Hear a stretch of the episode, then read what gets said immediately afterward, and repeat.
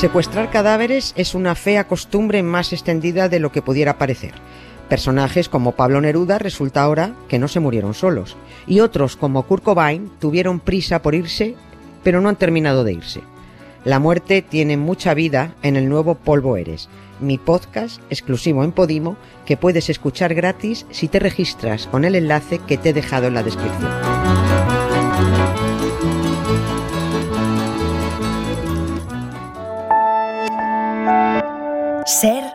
Podcast. Estás escuchando Acontece que no es poco y yo soy Nieves con Costrina, la que te lo cuenta. Un podcast de historia para conocer, para entretenerse, para criticar, para cotillear y para lo que se tercie. Que disfrutes del episodio. Bueno, bueno.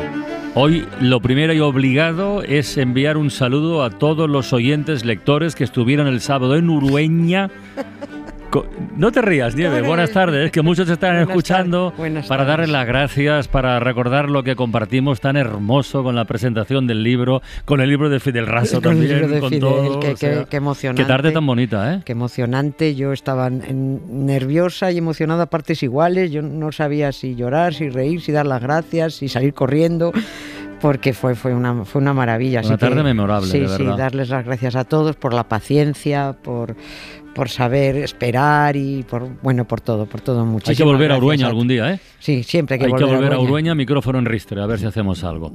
bueno, vamos a ver, lo de hoy, el deber, el deber o el derecho. Eh, eso no está muy claro, da igual. Pongamos que el deber de cualquier preso, de cualquier prisionero es intentar fugarse, ¿no? Eso está en la BC de, de, cualquiera. Se entiende perfectamente porque una persona que se encuentra privada de libertad por el motivo que sea, por lo que quiere recuperarla. De hecho, las fugas de la cárcel han proporcionado abundante material por el cine. Por, ejemplo, hay películas legendarias sobre el tema. La Gran Evasión, hablamos no hace mucho. Pero que yo sepa, no se ha hecho todavía ninguna película, ¿o sí? No, ¿verdad? Que yo sepa, no. Sobre lo que ocurrió en 1938 en el fuerte de San Cristóbal, que fue una especie de gran evasión, pero la española. Mm. Es que fue así. No se ha hecho película porque aquí faltan, eh, aquí falta memoria, aquí faltan datos y aquí falta querer. Pero es, un historión, ¿eh? Es, tremendo, es tremendo. El otro día, efectivamente, dijiste que habías revisado hace poco con tus hijos, creo, la, Gran, la, gran evasión. La, gran evasión, ¿no? Que está protagonizada por Steve McQueen, cualquiera la ha visto, ¿no? Que cuenta una historia real, la fuga en masa de 76 hombres de un campo de prisioneros nazi y que cabreó muchísimo a Hitler. Fue una de las fugas más espectaculares de la mm. Segunda Guerra Mundial. De los 76 huidos, eh, solo tres lograron escapar. Otros volvieron al campo ante el miedo a ser mm. ejecutados, salieron y dijeron yo me vuelvo, que nos van a cazar. Y 50 de los fugados fueron fusilados directamente. Al final de la película, si lo recuerdas, al final de la película La Gran Evasión, hay una leyenda que dice, esta película está dedicada a los 50. Bueno, pues nosotros vamos a decir, este acontece que no es poco, está dedicado a los 220, porque fueron 220 los hombres asesinados por haber protagonizado el 22 de mayo de 1938 una fuga, una fuga en masa de un campo de prisioneros franquista. La huida del fuerte de San Cristóbal, que está al norte de Pamplona, hace hoy 85 años, fue una de las mayores fugas de, Europa. Alguien que dice que fue la mayor, la mayor del siglo XX. 795 hombres escaparon, no solo buscando la libertad, sino huyendo del hambre, del frío, de la humedad, de los piojos, del hacinamiento. Evidentemente de esto no hay película. Es, otro episodio silenciado, poco conocido, con familias que actualmente reclaman información y datos para saber qué pasó, cómo pasó, dónde están los restos de los asesinados, a qué fosa los tiraron, por qué los mataron. Esta es otra de las muchas vergonzosas historias de este país de banderitas y patrioteros. O como dicen los del Partido Popular y sus aliados nazis, cosas carcas de la guerra del abuelo. Yo estoy convencido de que la inmensa mayoría de jóvenes españoles son del Partido Popular y aún no lo saben. Si es que en el pleno siglo XXI no puede estar de moda ser izquierdas, pero si son unos carcas, están todo el día con la guerra del abuelo, con las fosas de no sé quién, con la memoria histórica. Bueno, eh, pasemos página. Eh, a ver, ¿en el fuerte de San Cristóbal había eh, presos comunes también o solo, o solo prisioneros de los golpistas? Sobre, sobre todo prisioneros hechos por los, por los golpistas. El fuerte de San Cristóbal era prisión desde 1934, una prisión para 800 mm. reclusos en donde los golpistas metieron a 2.500 hombres. Que ello fue tremendo. Casi todos, esto muy, muy, gracioso, casi todos eh, fueron encarcelados acusados de rebelión, sedición o apoyo a la República. lo vamos a repetir hasta, hasta que se nos seque la boca. En España había un gobierno legítimo y democrático y unos militares fascistas españoles amigos de Hitler, apoyados por la prensa de ultraderecha como el ABC y por empresarios de ultraderecha como la familia de la Cierva y la familia March, que pusieron dinero y pusieron medios. Y esos dieron un golpe de Estado. Ellos eran y siguen siendo los golpistas. Ellos son los sediciosos y los rebeldes, no los que defendieron la legalidad vigente y el gobierno legítimo elegido por los españoles. Y en el fuerte de San Cristóbal, una prisión franquista gestionada por un corrupto, qué, ah. raro, qué raro, hacinaron a 2.500 hombres que se morían de frío porque no había cristales en las ventanas ni mantas para abrigarse, que se morían de hambre porque el presupuesto para la manutención se iba a bolsillos particulares, que se morían de enfermedades porque el hacinamiento era El hacinamiento era insoportable y la miseria se los comía. Por eso un grupo de presos se organizó para poder fugarse aquel domingo 22 de mayo. Y si estamos contando esto, lo voy a decir, además de para dar a conocer lo que al Partido Popular y a sus amigos eh, de Vox nazis les aburre, es porque eh, nos lo ha pedido el oyente y sobrino nieto de uno de los, de los 795 fugados. ¿Quién es? Se llamaba el hombre Laureano Pérez García y también fue uno de los que murieron cazados a tiros como conejos mientras intentaban alcanzar Francia. Solo tres hombres consiguieron huir, solo tres cruzaron la frontera.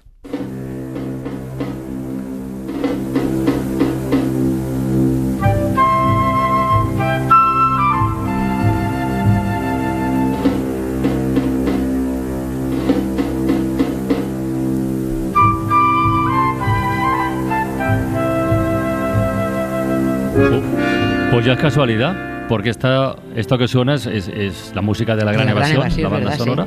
Pero en la película también solo escapaban tres. Solo tres, solo escaparon tres. pero hay, hay más coincidencias porque también algunos fugados se arrepintieron en el caso del Fuerte San Cristo y volvieron. a la prisión por, por miedo a ser ejecutados si los pillaban, igual que ocurrió en la peli, ocurrió en, los, los, que huyeron del Fuerte San Cristóbal. Y también algunos fueron denunciados por los paisanos y también fusilaron a otros eh, tras capturarlos. Coinciden muchas cosas de la película con lo de la fuga del fuerte. Por ejemplo, 14 hombres que, fueron los pillaron en, en Pamplona fueron ejecutados allí en el centro en el centro de Pamplona delante para no había que escarmentar. Vamos a contar cómo fue aquello. Decir en primer lugar que aquella fuga masiva la organizaron entre 30 presos sin que los otros se enteraran, porque se comunicaban en esperanto. sí, es muy, eh, sí, es muy curioso. Em, esa lengua que se creó, bueno, se creó con la intención de que fuera universal y para que todo el mundo pudiera entenderse. ¿Por qué había 30 presos en el fuerte de San Cristóbal que hablaban esperanto? Pues no lo contamos hoy porque no nos da tiempo, tiene su explicación. Pero el caso es que entre esos 30 lo organizan hablando raro y sin que nadie entienda lo, la que están organizando. Hasta que aquel domingo, 22 de mayo del 38, aprovechando la poca vigilancia y que los carceleros estaban cenando, alguien dio al grito de ¡Sois libres! ¡A Francia! Y en mitad de un absoluto desconcierto, 795 mm. presos echaron a correr. Se abrieron las puertas y echaron a correr. Aquello fue tan fácil que eh, estaban la mayoría absolutamente despistados. Eh, se había llevado todo tan en secreto que muchos al ver las puertas abiertas y tantos saliendo, pues pensaron que eran libres porque la guerra había terminado. Sí, pensaron diciendo, bueno, ¿qué ha pasado aquí? Esto es que la guerra ha terminado y ya está, ¿no? Los más confundidos se fueron tranquilamente a la estación de Pamplona a pillar un tren y allí los cazaron. Otros fueron denunciados por vecinos de caseríos, que ya les vale, seguramente sin mala intención, pero los denunciaron. Otros corrían descalzos, vistiendo harapos, camino de la frontera con Francia. En el camino quedaron asesinados 206 hombres. Pero una cosa, estos hombres iban desarmados, o sea, se fugaron de la cárcel pero no tendrían armas. Mm, no se les podía detener y volverlos a encerrar. No, se los cargaron a mitad del campo. Estamos hablando de lo que estamos hablando, de militares golpistas. Estos asesinan directamente. La excusa para semejante matanza es que los huidos se resistían a ser capturados y por desobedecer las intimidaciones de la fuerza pública, decían las, las explicaciones oficiales. Que esto es volver a lo mismo. Sea, los militares no eran fuerza pública, eran unos traidores que habían dado un golpe de Estado. La fuerza pública era otra. Los golpistas devolvieron vivos al fuerte de San Cristóbal a 500 y pico y al resto los, los abatieron a tiros, eh, persiguiéndolos por el monte. Y ahora viene eso que el Partido Popular dicen que son las fosas de no sé quién. Aquellos 206 hombres cazados como conejos mm, los iban enterrando en fosas comunes de los pueblos Mm. cercanos donde iban matándolos. Los mataban por aquí, pues mataban, enterraban a 10 aquí, a 15 allí, a 20 allí. Decenas de familias están buscando hoy a sus parientes en esas fosas de no sé quién, para intentar meterlos en un nicho identificado y, y cerrar el duelo.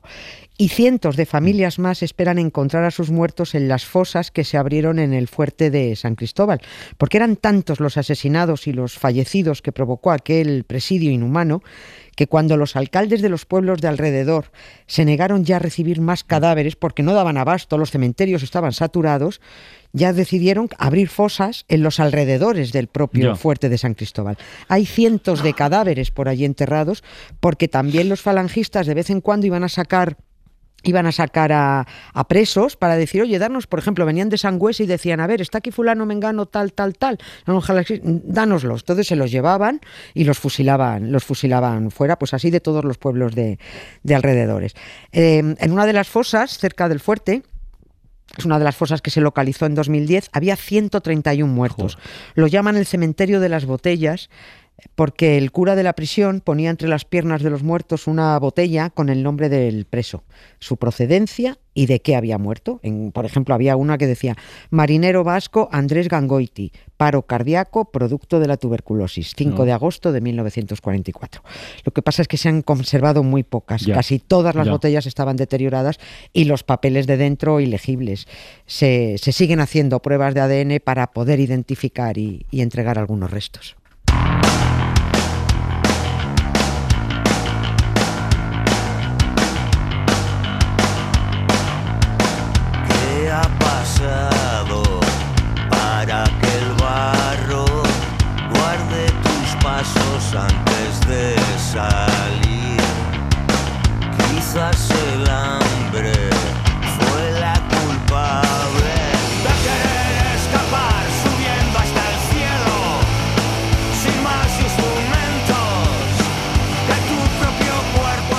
En Te hace una canción de barricada ¿eh? sobre esa fuga del, Sí. del 22 de mayo. Eh, ¿Cuántos hombres llegaron a encerrar los golpistas en el fuerte de San Cristóbal? Madre mía, muchos. ¿Y hasta cuándo estuvo operativo, por cierto? Estuvo hasta, estuvo hasta 1945. Hasta el 1945 funcionó.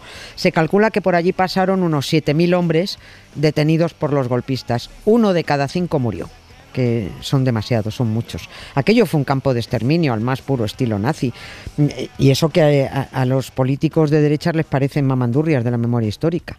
Los supervivientes cuentan que eran tantos los muertos que en invierno no se daba abasto a enterrarlos y que mientras esperaban a los camiones que se los llevaban para repartirlos por cementerios de pueblos y por fosas en cunetas, eh, los dejaban amontonados en el patio del fuerte cubiertos de nieve para que no para que no se corrompieran. Uno de esos supervivientes contó contó hace unos años al país eh, decía te despertabas por la mañana y veías al de al de al lado todo hinchado por avitaminosis, falta de vitaminas, Sí. muerto. Al día siguiente otro y otro al día siguiente morían de inanición porque los administradores estaban compinchados para quedarse parte del dinero con el que tenían que comprar nuestra comida. Lo que decías antes del, del director corrupto, El- ¿no? El director corrupto, Claro, sí, sí, aquel joder. fue tremendo. Afortunadamente cada vez se conocen más datos, está saliendo toda la porquería tapada por la dictadura y que el esperpento de transición que nos vendieron blanqueó a marchas forzadas. ¿no?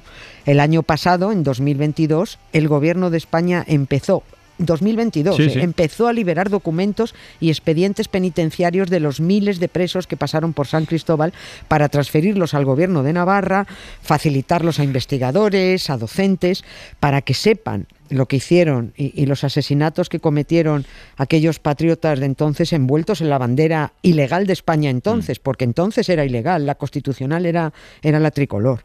Hay cientos y cientos de familias que todavía no saben que su pariente acabó sus días en el fuerte de San Cristóbal. No saben si fue cazado en aquella fuga de hace hoy 85 años, si, si murió de inanición o de frío, si fue sacado por los falangistas para fusilarlo en las cunetas y en las plazas de los pueblos de alrededor. No lo saben, pero en fin, son cosas de no sé qué, de la memoria democrática.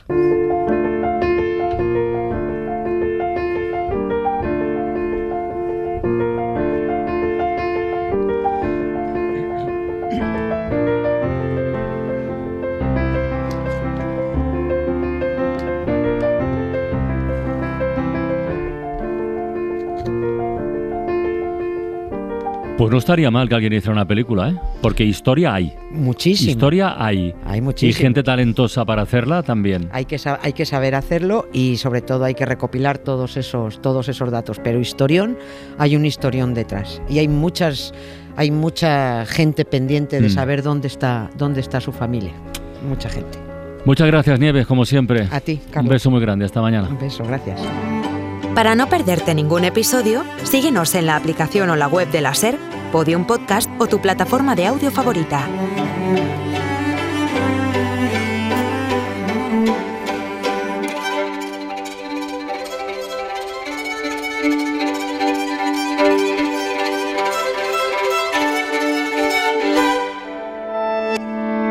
Cadena SER. La radio.